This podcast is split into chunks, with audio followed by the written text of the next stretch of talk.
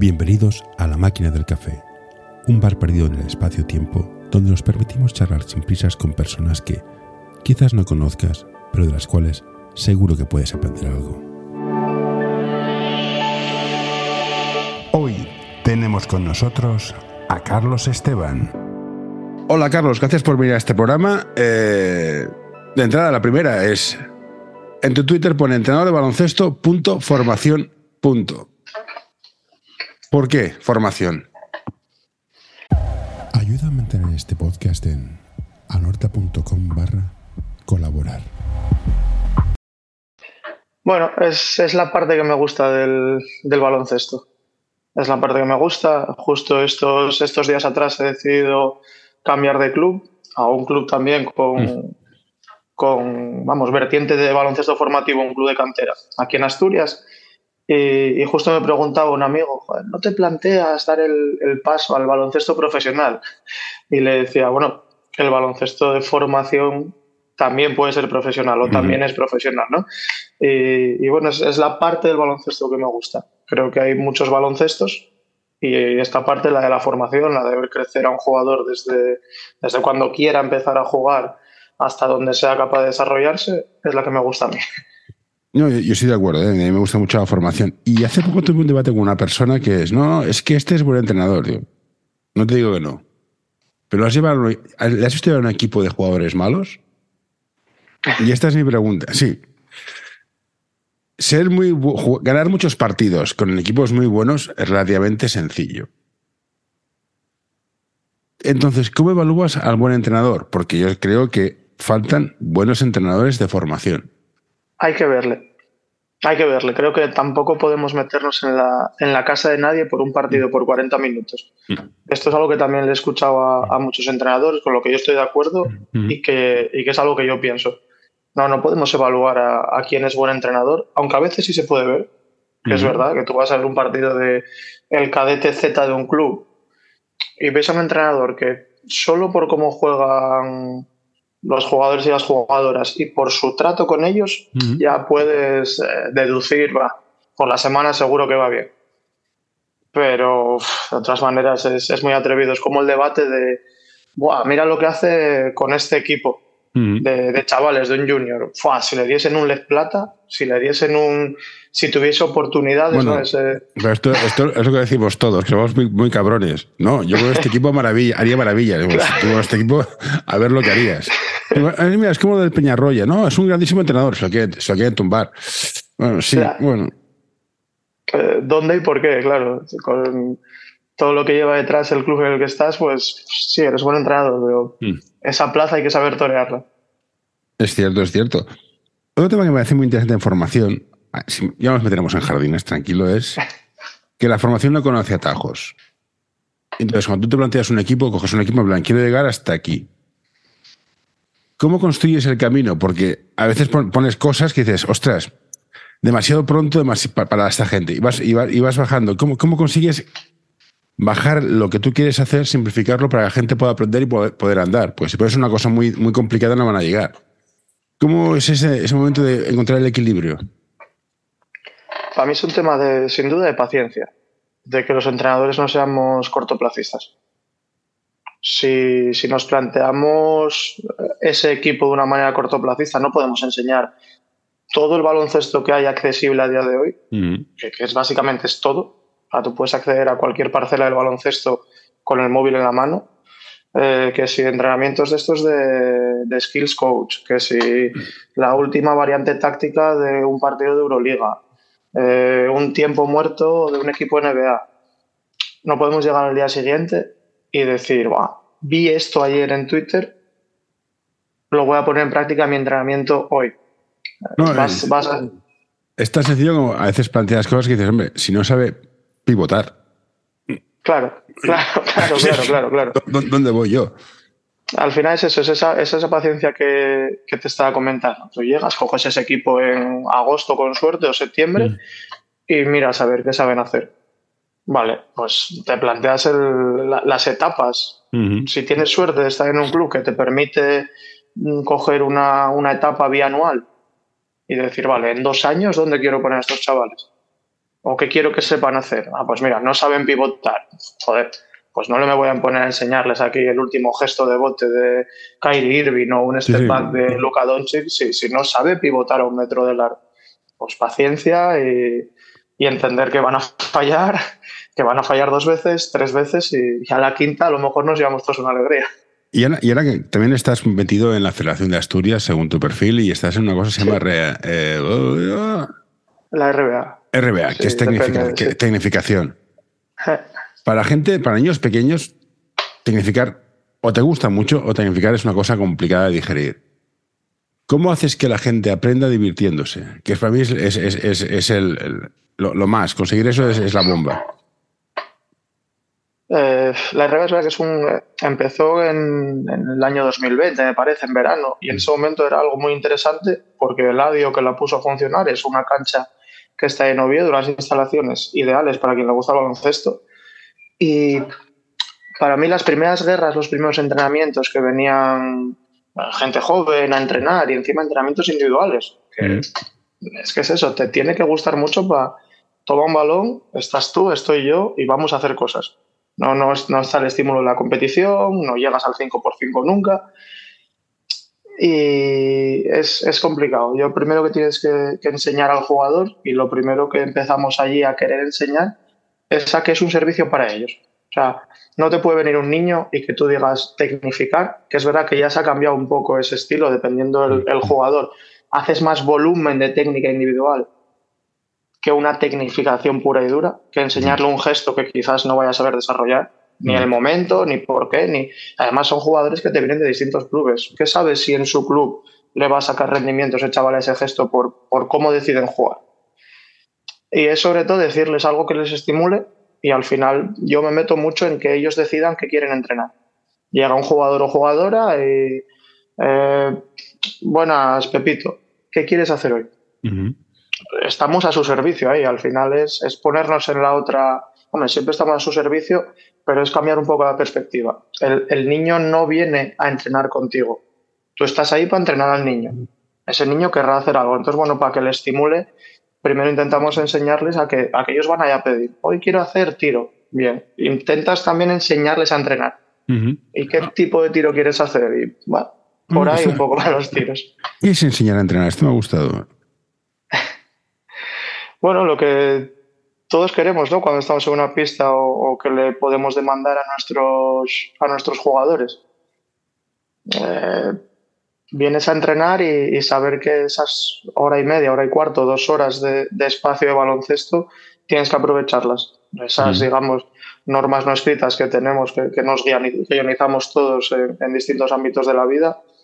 Tú sabes que si quieres aprovechar un entrenamiento de baloncesto, y en este caso vas de unos compañeros, pues, temas de atención, temas de en qué punto del entrenamiento estoy, que el jugador sepa diferenciar en qué punto del entrenamiento está, cuándo llega y tiene que estar en el calentamiento y cuánta atención puede, puede dedicar en el calentamiento. Al final, la atención la tenemos limitada, ¿no? No, no puedes pedirle a un niño que esté 120 minutos 100% concentrado, o sea, en el, en el minuto 100, en el minuto 100 del entreno, cuando quieras hacer algo, está muerto. la cabeza frita ya, claro. No, pero hay cosas de estas que comentas que me, hacen son ciertas y a veces no están muy claras. si se está, si se dice a las 10, a las 10 hay que estar en pista cambiado. Claro. Hay que estar en pista cambiado, las bombas atadas, hay que llevar tu botella de agua, hay que estar atento, hay que esperar esto, hay que duchar. No sé, de cosas de, de cultura deportiva es justo eso, sí. Que yo las tenía muy claras en su momento, pero ahora hay que, hay como, como si tocara volver a enseñarlas de nuevo, que me parece curioso como mínimo. Sí, sí, toca, toca a veces volver a enseñarlas. Eh, nosotros aquí, en Navia al final es un, es un sitio muy pequeño y digamos que las normas eh, deportivas son casi las normas sociales. El niño ya cuando entra al club eh, sabe que, que bueno, que, que hay cierta seriedad entonces ya viene con ese foco de casa, de decir, wow, estoy llegando a un sitio serio, somos la única opción deportiva al margen del fútbol, entonces ya viene de casa con, eso aprendido, es un poco lo que nos pasa a todos, ¿no? Es el decir, bueno, viene de casa aprendido. Eh, en clase, no sé dónde, tal. Ah, es que mm. este viene de casa aprendido. Aquí es lo mismo. El que no viene aprendido es verdad que hay que enseñarle, hay que enseñarle. Mm. Tema de puntualidad, tema de, hombre, que cada maestrillo tiene su librillo. Por ejemplo, lo del agua. Oye, tráete tu agua y yo soy muy partidario de si tienes sed, bebe, pero no interrumpas el entrenamiento. Ah, Aprende cuando puedes beber, ¿no? Aquí es, bueno, donde estoy yo es que, claro, si tienes que beber, tienes que irte al vestuario y tardas 10 minutos en llegar. Entonces, ya tengo botella de agua. Entonces, sí, sí, te llevas la botella de agua, la tienes ahí cerca. No damos tiempo. Es igual que cuando haces ejercicio les pones nombre, pero hay que explicarlo. Vamos a hacer el 11, el Paco, el, el, el fast shoot, no sé qué. Pues no estás medio hora explicando, ¿no? Sí, sí, que, luego igual hay, y enseñarles también que, que lo que nosotros les enseñamos no es lo único que existe. Ah, el niño el día de mañana se va a vivir a otro sitio y tiene otra opción deportiva y tiene que saber ir allí y decir, ostras, pues a lo mejor me toco el entrenador que mm. no me deja beber en todo el entreno. ¿Por qué no? Porque hay gente que es así. pues, gente para todo, sí, pero hombre. Claro. Lleva la botella como si le das la vuelta a la botella. Si no te deja, no te deja y tienes que hacer caso. Y una cosa que a veces me pasa con niños pequeños. Hacen un ejercicio, lo hacen. No es que les salga mal, es que se lían y se tabalan y se paran. Y es algo que dices, me da igual, sí, que les cuesta mucho atravesar un error. O sea, si nos hemos equivocado, la fila está desordenada, nos rehacemos. Has de pagar el ejercicio, volverlo a explicar. Dices, no, pues, dices, que me da igual que te hayas equivocado de fila. Me da igual lo que sea, pero entiendes que no se puede quedar parado. Haz algo para solucionarlo. Es que no sé. Y les cuesta el, lanzarse a, hacer, a, arreglarlo. ¿A ti te pasa esto? ¿Lo has visto? Y si lo has visto, ¿cómo lo has solucionado? Sí, yo es, es casi un. Llegas a un punto de indefensión. Ves al niño diciendo, ostras, si, si, no me muevo, no me ven y no, no, hay fallo, ¿no? Eh, yo muchas veces empecé a plantearme si yo lo estaba explicando bien. O incluso si mi tono era el correcto. Porque explicas el ejercicio, parece que le, quieres dar ese ejercicio y dices tú, este ejercicio es la hostia. Tú te lo pintas en casa, lo dibujas, Buah, si sale esto es la, es la re hostia, vamos. Y, y yo creo que le damos ese tono en la explicación, le das esa seriedad en la explicación, Buah, si sale esto, venga, y aquí ahora serios, concentrados, tal, tal, tal, tal, tal. Y claro, el, propio niño te está escuchando y te está, y está diciendo, madre mía, uf. Al final son niños, pero no son tontos. Mm. te dicen, uff, eh, si, la, si la cago aquí, eh, me va a caer la de Dios. Me cae la de Dios. Entonces, muchas veces pensé eso y, cuando veo que se acaba el mundo en un ejercicio porque alguien se equivoca y, ves esa cara de, miedo de madre mía, la lié, del pobre niño, digo, a ver, para un momento. Lo primero es estar todos tranquilos. Ir a hacer otra cosa, venga, hacer dos tiros en cada canasta, no sé qué tratar, cambias otra vez el chip, que vuelvan y así alguna vez lo solucioné, otras no. otras, me, otras. parece interesante pues esto, el miedo al error, el yo no tiro así, si yo no tiro no fallo, es como dices tú, no, si me quedo quieto no me ven. Bueno, hay que intentarlo. Y luego está el, jugador contrario, que, le da igual un shock, un arre, igual, la repampinfla, me la tiro de medio campo o hago pasos, es igual. Y, estas cosas dices, me parece alucinante. no sé dónde vienes, pero para tener miedo a fallar, joder, tienes que, nueve años, diez, anda, no vas a fallar, colega. Sí, sí, sí. Mira, eh, justo eso que dijiste, no, sé de dónde vienes. A veces, bueno, entras un poco en todo el, en todo el contexto que lo rodea. Seguramente, eh, si, a ese niño le, te pones a analizar el entorno en un partido y ves cómo está jugando y ves qué pasa cuando comete un fallo y giras así un poco la, vista para la grada, posiblemente veamos alguna, alguna unión alguna unión. Entonces, bueno, yo creo que también es conocer el entorno, conocer bien a los chicos que estás entrenando, vas aplicándoles distintas vías, al que pueda tener o al que ya sabes que le pueden costar más esas situaciones novedosas. Hmm. Si tenemos la suerte de tener un segundo entrenador que está ahí cerca justo cuando pueda suceder ese momento, bueno, intentar estar un paso por delante. Y una, una metafísica que cada vez que hablo con alguien me da una opinión distinta. ¿Cuál es el orden a la hora de entrenar cuando eres pequeño? Empiezas entrenando bote, tiro, el pase, la defensa. ¿Cuál es para ti tu orden de aprendizaje? ¿Cuál es tu pirámide de aprendizaje? Y está la trampa, es no, todo es importante. Digo, sí, vale, de acuerdo. Pero no es verdad. No, no, Porque defensas, se entrena menos siempre. Sí, sí. voy a intentar ser. Buah, pues es, la verdad que es una buena pregunta que nunca me la había hecho ni a mí mismo. O sea, estoy pensando en, qué es lo primero que hago. Yo, lo que es, vamos, yo, yo creo que empiezo siempre con, con bote y lanzamiento. Mm. Ya no llegar ni, a, ni, a la, ni, a, la, entrada, ¿no? Porque ¿cómo le explicas a un niño que acaba de llegarte? Hombre, sí, si lo ves que es espabilado, pues mira, si das dos apoyos y la tiras para arriba, eh, ya te has saltado un par de páginas del reglamento. Mm, Pero... Eh, estoy, seguro que aparte del tiro, o sea, todo tiro, no entradas. Tiro es muy importante y es lo más natural que te sale. Luego ya. Sí. A mí lo de votar no me gusta, pero soy más de pase. Y También. defender da mucha pereza. Es que fíjate que me estaba poniendo ese ejemplo en la cabeza y me estoy imaginando a alguien que viene a probar en, un equipo ya configurado. Y claro, yo no le pondría con los demás por el, por el miedo a la comparación. Mm. Entonces le cogería y, a lo mejor es un error mío ahora que lo estoy pensando. Le pondría apartado en un lado y diría, mira, aprende a hacer esto y esto y esto para desenvolverte. Mm. Y claro, solo le pondría a hacer pues, pues bote y, lanzamiento, que al final hoy es lo que llama la atención, ¿no? Tiro, meto y me mm. voy contento para casa. Pues fíjate que yo hasta yo me he equivocado, porque hay una cosa más que no te he dicho. El colocarse en la pista, que el IQ que le llaman. A mí es algo que me tiene fascinado porque el concepto, el concepto enjambre de abejas que ves mucho en, en, en, Preminis, cuesta deshacerlo, porque ayer tuve un entreno, era en plan, es que sois, sois seis en dos metros cuadrados, dale espacio, ya es que no me ve. Es que no, te ve, no te va a ver ni aquí ni allá. No sé qué haces aquí. Sí, además es curioso porque luego pones a ese, al niño nuevo y dices, bueno, vamos a jugar. Eso sí me gusta hacerlo. ¿eh? Mm. Según llegan, ah, juega. ¿Cómo? Tú, tú juega. Tú tienes que ir para aquí, para allí, aquí que no te metan canasta y intentar meterla, tal. Y luego siempre nos llama la atención, ¿no? Cuando ves al chico listo en los espacios, mm. normalmente te llega un futbolero que ya sabe un poco mm. eh, colocarse, y dices, ah, mira qué listo. No, poca, poca, broma, es cierto. Los tíos que hacen fútbol, esto de triangular y ponerse en los espacios abiertos, tienden a hacerlo. De hecho, había un reportaje sobre Steve Nash que jugaba fútbol antes y lo explicaba. El tío entendía porque, que puede ser cierto o puede ser no, pero que cuadra. Sí, yo hablo mucho con entrenadores de fútbol aquí de la zona y, hay, hay, muchos que lo dicen y sacas ejercicios de ahí, de estos de, asociación, de, de, ventajas en los espacios. Al mm. final son dos juegos de invasión iguales. La única diferencia es el reglamento. Sí. los dos tienes que llevar el móvil al, campo del otro equipo mm. y meterlo en, la meta. Entonces, bueno, sí que se pueden sacar cosas. Pero me quedo con eso. ¿eh? Me, estás dejando. no, yo es que me estaba dándole vueltas. José. Me gustó mucho eso. Sí, sí.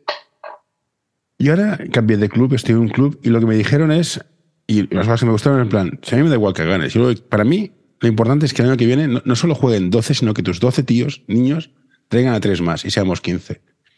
Para este club, eso es, eso, eso es tener una buena temporada. Es una frase en plan, queda muy bien en el PowerPoint, pero no me engañas, quiero ganar títulos.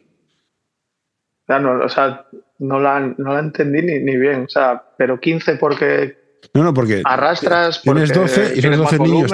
Tienes amigos, esos, y tienen amigos que juegan a básquet y los traen. Vente conmigo a, mi club. Esa es la filosofía. Que repitan y traigan a más niños. Bueno, estoy un poco en tu, en tu línea, ¿no? Yo también cambio de club y, y en las reuniones con el presidente y decía, no, no, esto tiene que crecer. Hay, hay buena base y me decía, tiene que crecer. Y piensas esto, ¿y cómo creces? Boca, un poco lo que dices tú. El word of mouth que dicen los de marketing, que hay que matarlos a todos. o, te pones arriba y la gente dice, me voy para ahí. Sí, aquí, tienes que hacer las cosas muy, muy, muy, vamos, muy bien. Vamos al, sector jardín. Yo soy muy fan de hasta infantil, que son 12, 13 años. Deja a los niños tranquilos, no les molestes. Que si vienen, vienen, pero no eches a nadie, no cortes a nadie. Me parece feo. Y entonces crecer orgánicamente, mira, somos 12, tengo tres niños, somos 15, pues podemos montar dos equipos de 8, así justitos, chapucear hasta el cadete. Luego en cadete, en plan, bueno, tenemos el equipo que compite y el social. Perfecto. Pero ¿qué opinas de los que van a cazar gente?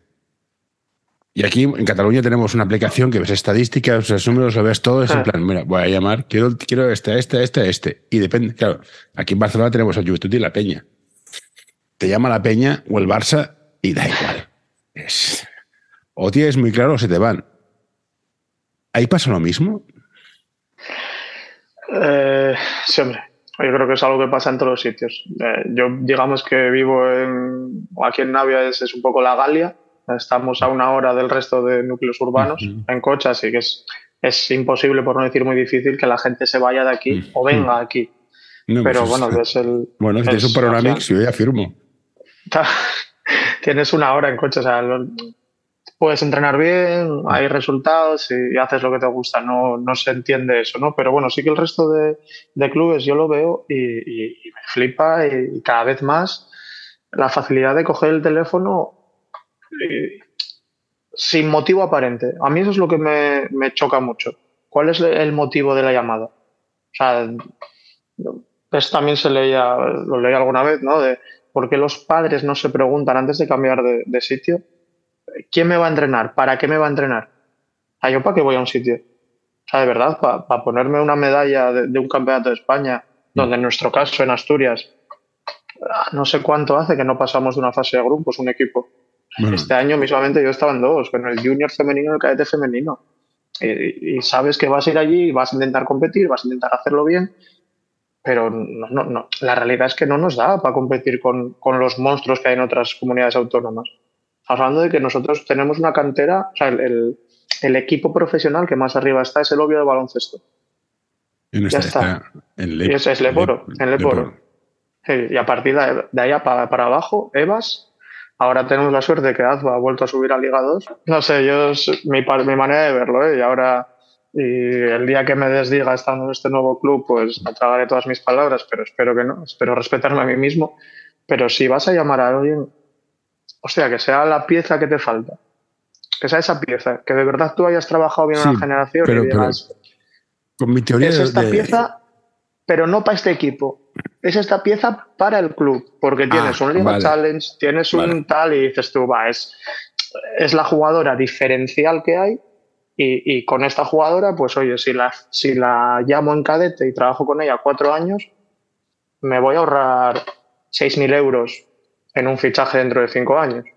esto sería una no lo compraría, pero también yo como padre, y después de hablar con muchísima gente, con muchísima gente, ese plan, tu hijo está contento, tu hijo está bien, tiene un buen entrenador, compite, juega de 10 a 20 minutos por partido, y ya está, no te líes. Oye, ¿que ves que le queda corto el equipo? Si el club es honesto, te dirá, sí, le queda corto, o te lo subo arriba que no lo veo, o busco de equipo. Vale. Pero el 90% de las veces, si está bien, si hay buen entrenador, hay un buen club y una buena estructura, no lo marees. Cuando sea, cuando tenga 14, si el tío quiere irse a, probar el equipo este de arriba, pues que se vaya, pero hasta entonces. A mí me parece una idea de olla. Sí, sí, es más eso, es buscar ya no ni la motivación del jugador. Yo la única opción que vería sería eso, algo que está totalmente fuera de órbita y que dices, bueno, es que está en un club que no tiene salida mm. porque no tenga senior, porque no tenga la causística que sea. Mm. Pues venga, eh, lo intentas captar dándole esa, esa opción que sea beneficiosa para las dos partes. Ahora, el llamar por llamar, el esquilmar un equipo entero. Ah, pues mira qué majo este equipo. Con estas cuatro soy campeón de Asturias. Ahora, venga, mm. eh, llamo a las cuatro. ¿Y para qué? Para que tienes un pin que pone campeón de Asturias que el año que viene se lo van a dar a otro. Ah, hay un pin de esos cada año la, crueldad absoluta. ¿Cuántos eh, MVPs de la minicopa endesa están jugando en la liga endesa? Pues este es el MVP, imagínate el, jugador número 12. Es que ese es, ese es el, cortoplacismo que a mí me, me, choca mucho. Que es que no llegamos ni a mirar fuera de la comunidad autónoma, a mirar para arriba y decir quién, quién está ahí arriba, quién está ahí arriba. Y, y tú de verdad te estás llamando a un niño de 13 años para decirle que venga, que va a ser el mejor jugador de tu infantil para entrar en una final a cuatro, prometiéndole qué. O sea, a mí eso, bueno, sí es algo que me llama la atención. No la motivación del niño, ¿eh? que al final, joder. No, el niño no, pero, yo no sé en Asturias, aquí hay mucha competencia. Y los padres hablamos, mucho de no, los valores, y pero al final hay muchos padres que miran la, posición. Este club juega en, en oro, en preferente, y miran esa posición. Y esa posición cuesta mantenerla. Y si quieres mantenerla, has de cortar por abajo y fichar por arriba. Entonces es una pesquería que se muerde la cola. Yo puedo culpar al director técnico, pero el director técnico tiene una obligación que es que su equipo tenga esté lo más arriba posible. Y este es el camino. Lamentable, sí. Dejarán de hacerlo cuando los padres no miren esto. Vale, es igual, es igual que pues, pues, el tabaco y todo. Sí, el tabaco es malo, pero la gente fuma. Pues, pues, pues sí, pues ¿qué, van a hacer? ¿Prohibirlo? Hombre, no me parece la solución. Me parece mejor educar. Y vamos a una pregunta mágica. ¿Cómo un padre escoge el club? Eh, ¿La realidad o, lo que sería ideal? Lo ideal, ¿no? En Barcelona es en plan, oh, ¿cuál es el mejor? Mira, este está en preferente, está cerca, vamos a este. Vas a morir, ya te lo digo yo. O no, voy al club, hablo con el entrenador, cuáles son tus valores, qué quieres enseñar y escoges en función de otra cosa. ¿Cuál sería lo ideal? Hombre, yo creo que lo ideal es, si yo que aún no soy padre, si me lo tengo que plantear, miraría qué es lo que va más acorde a la educación deportiva, un poco lo que hablábamos antes. Que yo quiera darle a mi hijo a mi hija. ¿No? Decir, bueno, en este club, ¿qué compiten? ¿por qué compiten? ¿Qué hacen en minibásquet? ¿Qué van a hacer? ¿Van, son 12 y el día de la final van a jugar 10? Ah, pues no me gusta. A mí. ¿Los entrenadores y los padres somos son conscientes de la enorme influencia que tiene un entrenador en un niño o en una niña? Mm, mira que yo creo que sí. yo creo que sí. Yo creo que, sí, que somos todos conscientes. Bueno, el momento que, que ya escolarizas mismamente y, decides que una parte de la educación de tu, de tu hijo o de tu hija sea evidentemente en un colegio con, eh, enseñándole pues, todas las asignaturas que se dan y decides que otra persona distinta a ti le eduque, en este caso en un deporte, creo que, sí que somos conscientes. Otra cosa es que luego se nos olvide un poco a conveniencia. y, y, luego está, bueno, un poco ese también esa otra pescadilla que se muerde la cola de, quién forma a los más pequeños. Ah. claro. Que, ponen los clubes a entrenar un Benjamín o un Baby Basket. vamos a meternos en un puto jardín. mi, teoría, mi teoría es, los pequeños han de estar entrenados por los mejores para los pequeños, que suele ser gente ya curtida, con experiencia y con paciencia. Igual que los perros. El mejor perro para un niño es un perro, un perro mayor que está ya curtido en putadas. Ahora bien, entrenar a un premini ni da pasta ni da prestigio. ¿Qué pones al jovencito de turno? ¿Qué ganas tiene? Pero probablemente no tenga ni idea. ¿Cómo solucionarías esto? A ver, la solución está, la solución ya la hemos dado, ¿no? Tienes que poner al, experto, tienes que poner al, ya no diría veterano, bueno, sí, veterano, al final, sí, un entrenador veterano ahí, que quiera, y, pero claro, no sé, en, Cataluña sí que no sé cómo, cómo, será, cuántas opciones o posibilidades hay de conseguir a ese entrenador veterano, que, que hay y muchos, y muy buenos, están, y, están buscadísimos y entrenan porque les gusta el club, se llevan bien. Mira, donde estoy, el otro club que. Eh, tengo dos clubes cerca, tengo, tengo muchos clubes, pero uno de los que tengo cerca, hay un señor con titulación de entrenador nacional que está entrenando a unas preminis con una chica que está ahí de primera y él está de segundo porque, mira, tiene ya 60 años o 65 y este, mira, me hago unas risas y me divierto. Ese tipo de perfil vale una pasta. Y usualmente es el tipo de perfil que te entrenaría por dos duros. O sea, a mí me pagas los cafés y las meriendas que les puedo pagar a las niñas y ya está, y soy feliz. Pero ¿dónde están? Es que es la pregunta. Yo, mira, en mi nueva tarea es algo que ya repartiendo los equipos y viendo lo que hay abajo en Benjamines y Alevines, hemos puesto a entrenadores veteranos abajo. Pero porque, porque más o menos eh, económicamente eh, es viable es viable compaginándolo con otros, con otros equipos y porque tiene que ser así.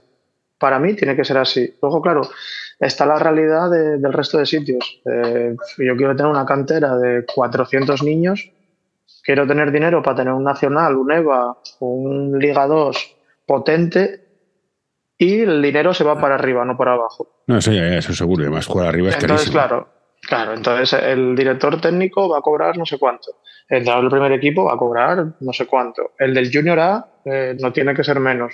Empiezas a descontar y cuando llegas a los equipos que te van a nutrir luego, luego, lo de arriba, no, todos los clubes. Si aplicamos una lógica, una lógica financiera, yo no sé cómo pagan allá, pero aquí la media es de 50 a 60 euros al mes. Es muy barato. Tú, pones la, tú calculas las horas que un entrenador realmente dedica, que entrena tres días a la semana, y de 15 a 20 se te van. Sí. Calcula. O sea, la lógica financiera es la que es. Y luego vete, nosotros tenemos el Liga 2, el Liga Challenge. Es caro. Y las jugadas cobran muy poco. Si fuera, si fuera, si fuera un Leporo, ni te explico. Claro, el balance financiero es muy, muy complicado. Y no creo que la solución sea pedirle más pasta a las familias, porque hay gente que tiene va justa, que la vida está muy mal. O sea, meterlos en jardines es difícil. Está, se está limitando, se está limitando a, a, sí mismo, digamos. Pues verá mm. que los clubes que pueden pedir o deciden pedir más cuota son los que pueden poner ese entrenador abajo. Entonces, claro, eh, si tú, si estamos otra vez en ese punto inicial de yo tengo que decidir y tengo la capacidad de pagar esa cuota y en un sitio me lo va a entrenar a un niño de 19 años que se acabe de sacar el, primer curso, el de nivel 1 o el de iniciación, y el otro está este entrenador ya curtido que ya ha dejado de entrenar, que solo lo hace por mm. hobby, por lo tanto su motivación y pasión está en el punto más alto, eh, puedo permitirme pagar esa cuota y sé que va a estar muy bien formado, ya no te digo que vaya a jugar a baloncesto de puta madre, sino la formación es buena. No, no, pero además tenlo, tenlo, claro. Y si alguien tiene dudas, que, que, se tome un whisky. Cuanto mejor, sea cuanto mejor sean tus entrenadores, mejor sean los niños. Es que no hay más. Sí, sí, sí. Y aparte lo ves. O sea, cuando un club dice, esta es mi generación, y ponen entrenadores buenos para esa generación, esa generación sale que te mueres. quizás tengan más talento, lo que tú quieras, pero salen buenos que te mueres. Pones a dos matados a llevar a matados y salen matados. Y es la diferencia sustancial. No, no, eso nunca va a engañar a nadie. O sea, quien lo quiera pintar de otra manera, para mí se equivoca. Mm. Hoy quiero recomendarte este podcast. Balap Education es un proyecto educativo y deportivo que busca la formación completa de jugadores y entrenadores. Quieren fomentar su desarrollo basado en la educación del jugador y el entrenador, mediante el análisis de situaciones reales de baloncesto desde diferentes puntos de vista. Hoy quiero recomendarte este podcast. Psych and Roll, un podcast sobre psicología y deporte en el que tratarán diversas temáticas relacionadas con ambas disciplinas.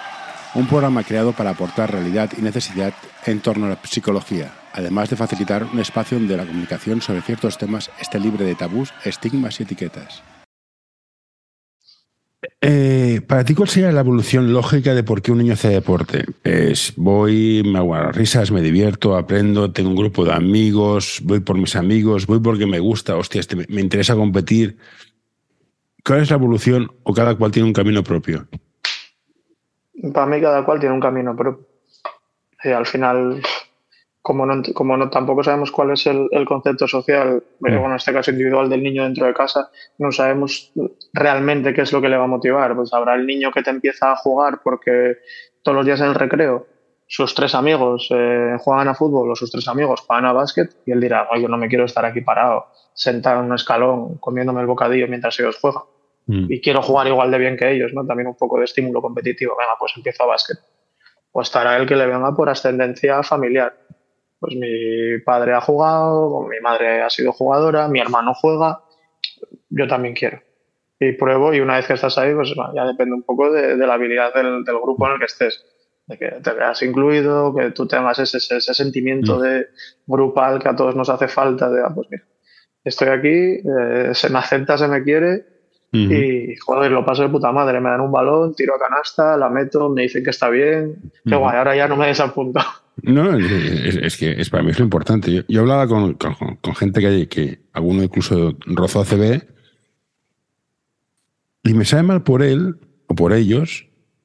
Bueno, tienen, cada uno tiene una historia particular. Yo jugué a básquet para divertirme, me hice unas risas enormes, pero en el otro lado es que llegaron a preferente, tocaron ACB.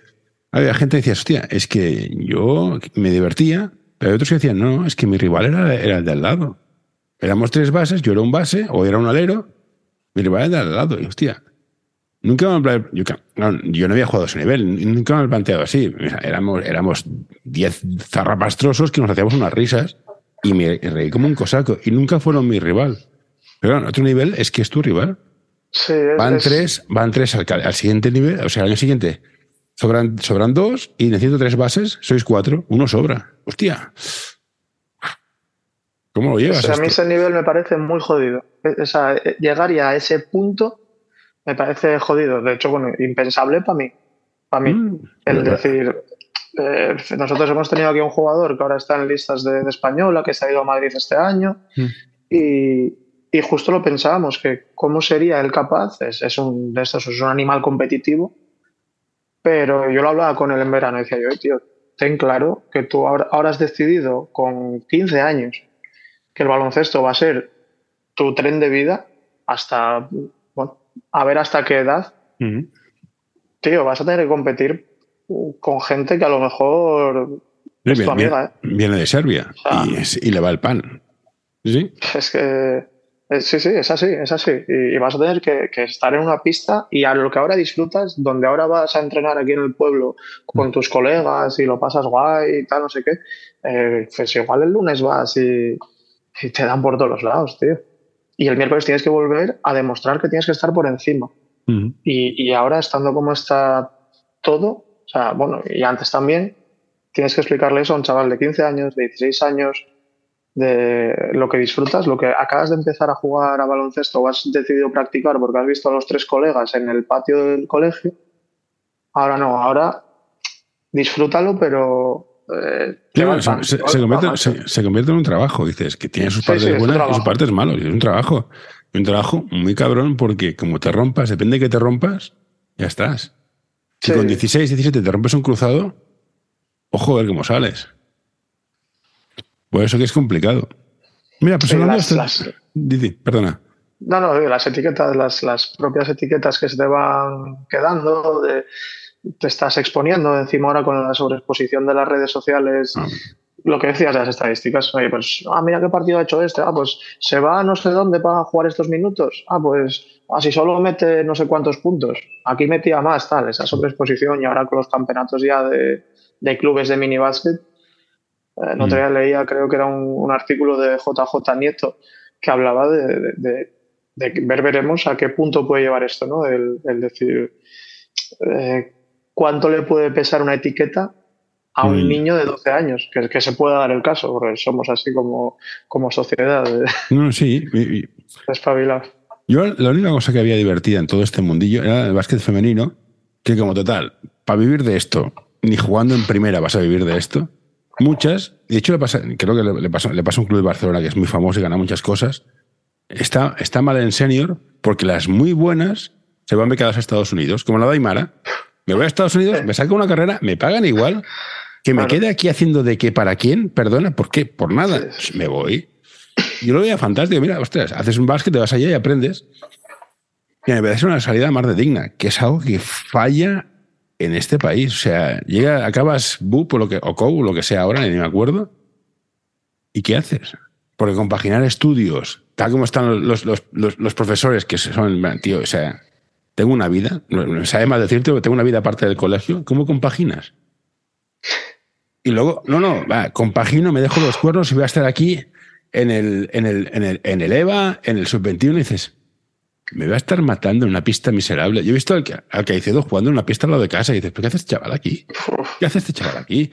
Y a, a- a la Daimara, yo lo he visto jugar. Y dices, ¿qué hace este tío aquí? Vete, vete a estudiar, aprendes inglés. Tío, Sí, me parece sí. normal. Es que, que- que- Eso como mínimo. no. Yo entiendo que la gente, hostia, es que lo hemos formado. Sí, claro, sí, pero. ¿Y si no llega, qué?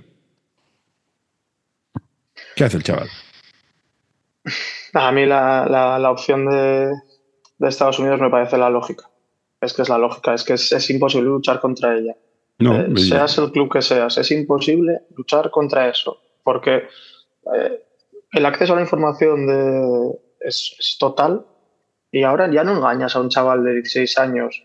eh, quédate aquí, que te sabe, sabe ya lo que cuestan las cosas, sabe lo que le van a costar las cosas y sabe lo que necesita. Mm. No le vas a engañar. No, ni a yo- él ni a la familia. Yo la única opción que veo es que hagamos un Erasmus deportivo. Sí, Y, y toda Europa, ¿eh? Un, toda Europa. Hacemos un Erasmus deportivo, hacemos una NCA a la europea y por allá puedes aguantar algo, porque tienes un mercado de 300 millones de personas, puedes tener tu marketing, puedes tener tu promoción, puedes estar más o menos pagado y te sacas una carrera. Luego veremos si la carrera se la saca porque sabe o porque se la han aprobado porque juega básquet. De acuerdo. Pero el Juventud se estaba quejando. El, el, Brasol de, de básquet, que es la cantera de todo el mundo. No sale rentable. Digo, claro que no te sale rentable. Si la gente no quiere firmar un contrato leonino, mira lo que le pasó a Ricky. Quiso marcharse y lo dejaron. Bueno, pues, pues oye, pues es lo que hay. Sí, a ver, bueno, el tema es que ahora solo era en femenino. Solo veías esas, esas salidas masivas en baloncesto femenino. Mm, porque sí, porque, era evidente, el coste de oportunidades que no, no, no había color. No había color. Pero ahora, claro, con, con esto de la, los derechos estos de, imagen, con la capacidad de irte allí y aunque bueno, eh, no sabe realmente de dónde va, dónde va, de dónde viene, a dónde va a ir ese dinero, si repercute directamente en el jugador o en la universidad. no, no, he leído muy bien tampoco sobre el tema, pero es que aún así, solo por la opción formativa, me vale la pena no va a haber color. Es que en el caso de Adaimara es Ucla. Es que es a, mí, a, mí, me decía, oye, te me quedamos a tu hija para ir a UCLA, que hay, que ser pijo, hay que decirlo UCLA, que si no, no es americano. UCLA, que sí, son así. Yo firmo, a tomar por culo, me da igual que juegue. No, no, es que vas a jugar en, en Liga 2, es que me da igual. Te vas allá, estudia lo que quieras estudiar y vuelves con inglés. Tengo.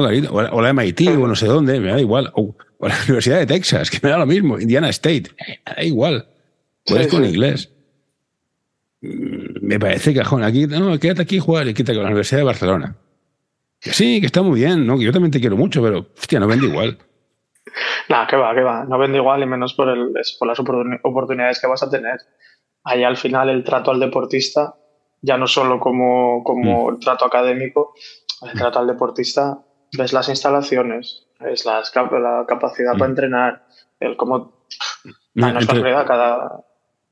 El, el, el podcast anterior hablé con una chica que jugaba en el San Adrià, se fue al Mataró y se dio a la universidad. Me explica que es espectacular. O sea, que era otro mundo. Tenían vanillas de hierro, de, hierro, de hielo. O sea, que, era otro mundo. Dices, yo juego, yo, llego en pistas de cemento y dices, que se me puede matar la gente. Y dices, ahí, no, todo parquet, aire acondicionado, vanillas de hierro, el fisio, tenemos un consultor de no sé qué. Es que no tenemos, nada que hacer. El otro día estaba yo una jugadora diciéndole, cuando llegues a casa, pon un poco de agua fría en la, bañera y métete. Y ahí, ¿sabes? Es que no va a haber, no va a haber color. No, es que aquí encuentro un pabellón con bañeras de frío. Va.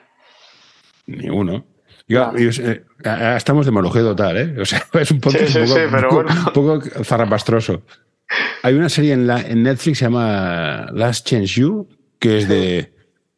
es un, es un gimnasio de juniors. Es un equipo de juniors, creo. Y tienen unas pistas que te cagas, las bañeras que te cagas, son cuatro entrenadores, tienen fisio, tienen un, tienen un asistente, tienen...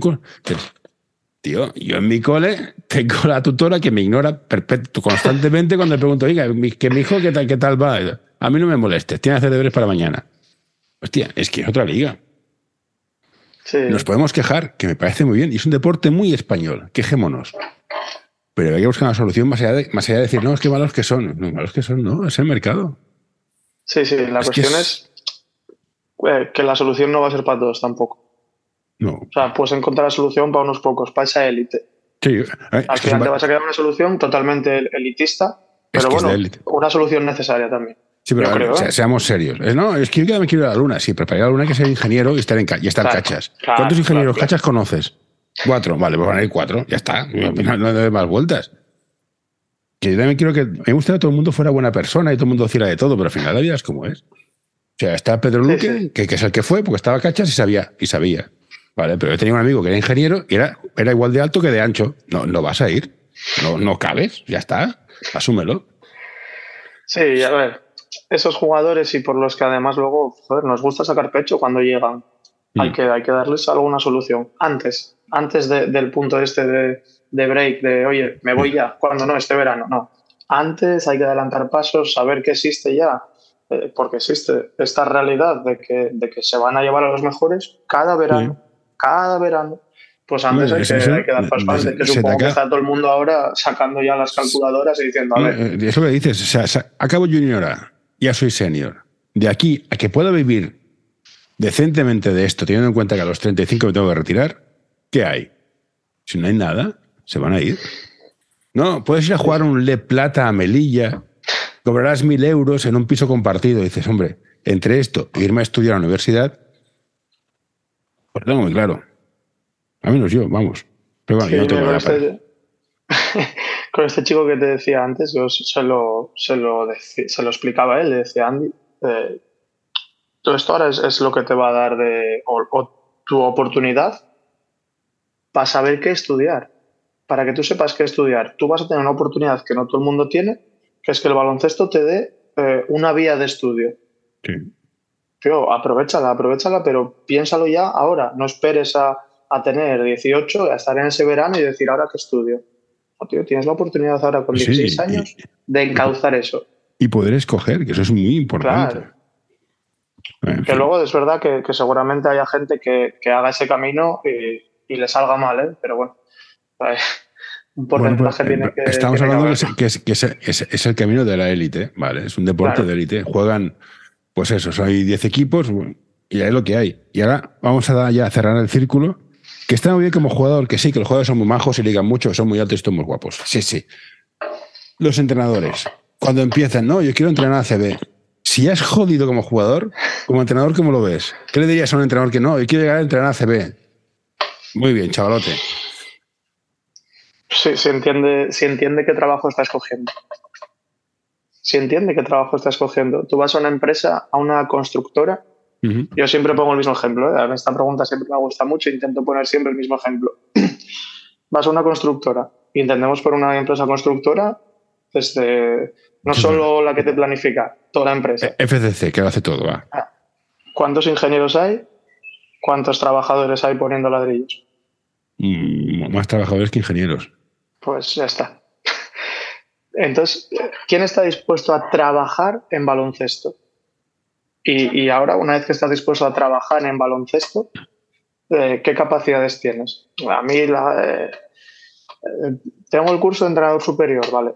Sí, yo, por ejemplo, lo tengo. Es algo que hice por, porque me apetecía, porque me, me gustaba y porque suponía que iba a aprender, y así fue pero no salgo de allí diciendo, ala, como ya soy entrenador superior, voy a entrenar un... Voy, no.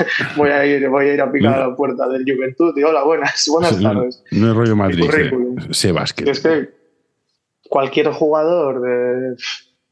A la gente que no querer- tiene Voy a que- querer ah. un poco. De Led Plata. Un jugador de Led Plata sabe, sabe más a nivel de, de baloncesto que cualquier entrenador que se acabe de sacar el curso. No, seguro, vamos, descarado. Seguro. Porque la gente luego se usa mucho ese, ese, eh, ese comentario de no, es que, claro, como fuiste jugador, pues te da un equipo. No, joder, claro. Lleva No, toda la vida trabajando de ello. Mi teoría, y es un poco, a lo mejor no sé si es popular, pero creo que es cierta. Al menos el nivel 0 y 1 en Cataluña sirven para demostrar que no eres un asesino en serie. Ya está. Es un requisito legal porque si alguien te demanda, la federación esté libre. Ya está. Punto. No hay más. Nivel 1 quizás sí algo más, nivel 2 seguro y al nacional seguramente es algo más. Pero primer- los dos primeros niveles es que no seas un asesino en serie y si un niño se cae, sepas, hacer- sepas hacerlo en vendaje. Está, no. Ni pin downs ni leches. Que no se maten. Y ya Sí, para cerrar, eh, Sí, perdón, perdón. Jorge. la última pregunta ya es: ¿cuánto trabajo oculto tiene un entrenador?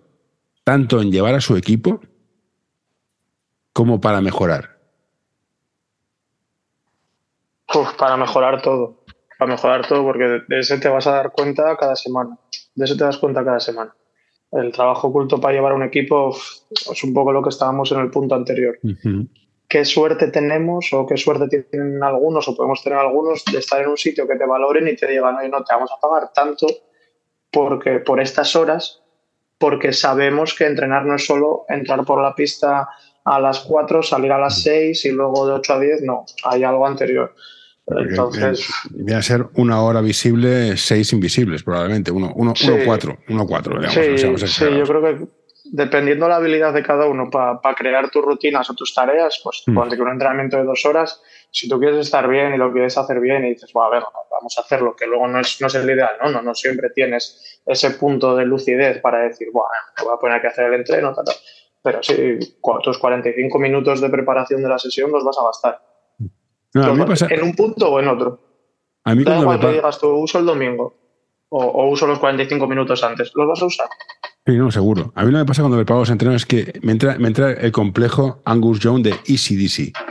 Veo el entreno y digo, vale, pero ¿y si cambio esto? Empiezo a cambiar y dices, he hecho otro entreno distinto. Soy gilipollas, ¿para qué lo toco? Pero bueno, ya son tonterías mías. Bueno, pero eso un poco unido a, luego esa otra parte, ¿no? De ya no son las horas semanales, sino tienes que planificar la temporada de ese equipo. Con suerte que solo lleves uno. Con suerte que solo lleves uno. Si, trabajas, cumplir con más de, más de uno. Claro, llevas tres equipos. No, pues venga, hago la planificación en verano. ¿Qué tiempo tienes en verano para hacer la planificación? ¿Tus vacaciones personales o tus... Vale, usas ese tiempo. Ah, es... Si te gusta este episodio, por favor, deja un comentario o compártelo con tus amigos. Ya sé que es una pesadez y todos lo pedimos, pero ayuda bastante.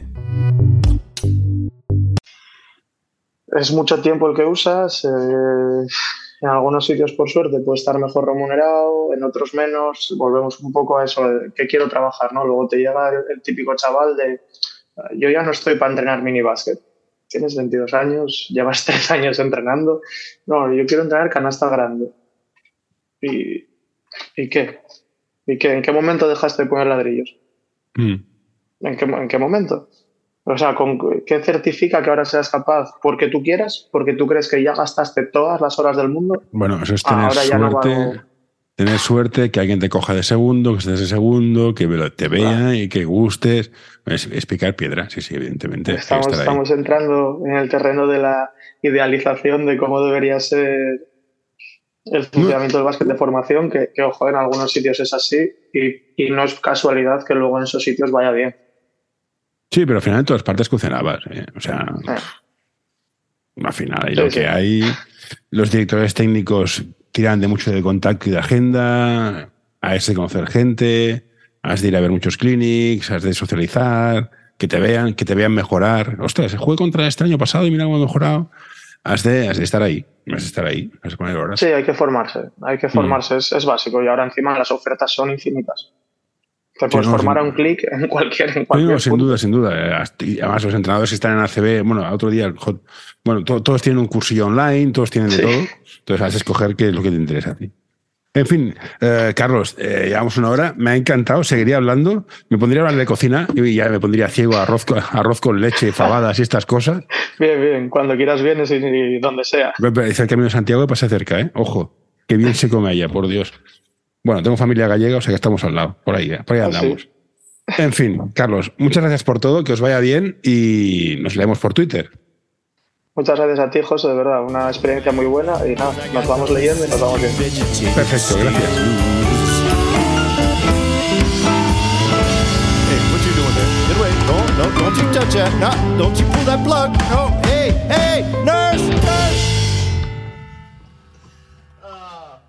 All right, I'm done.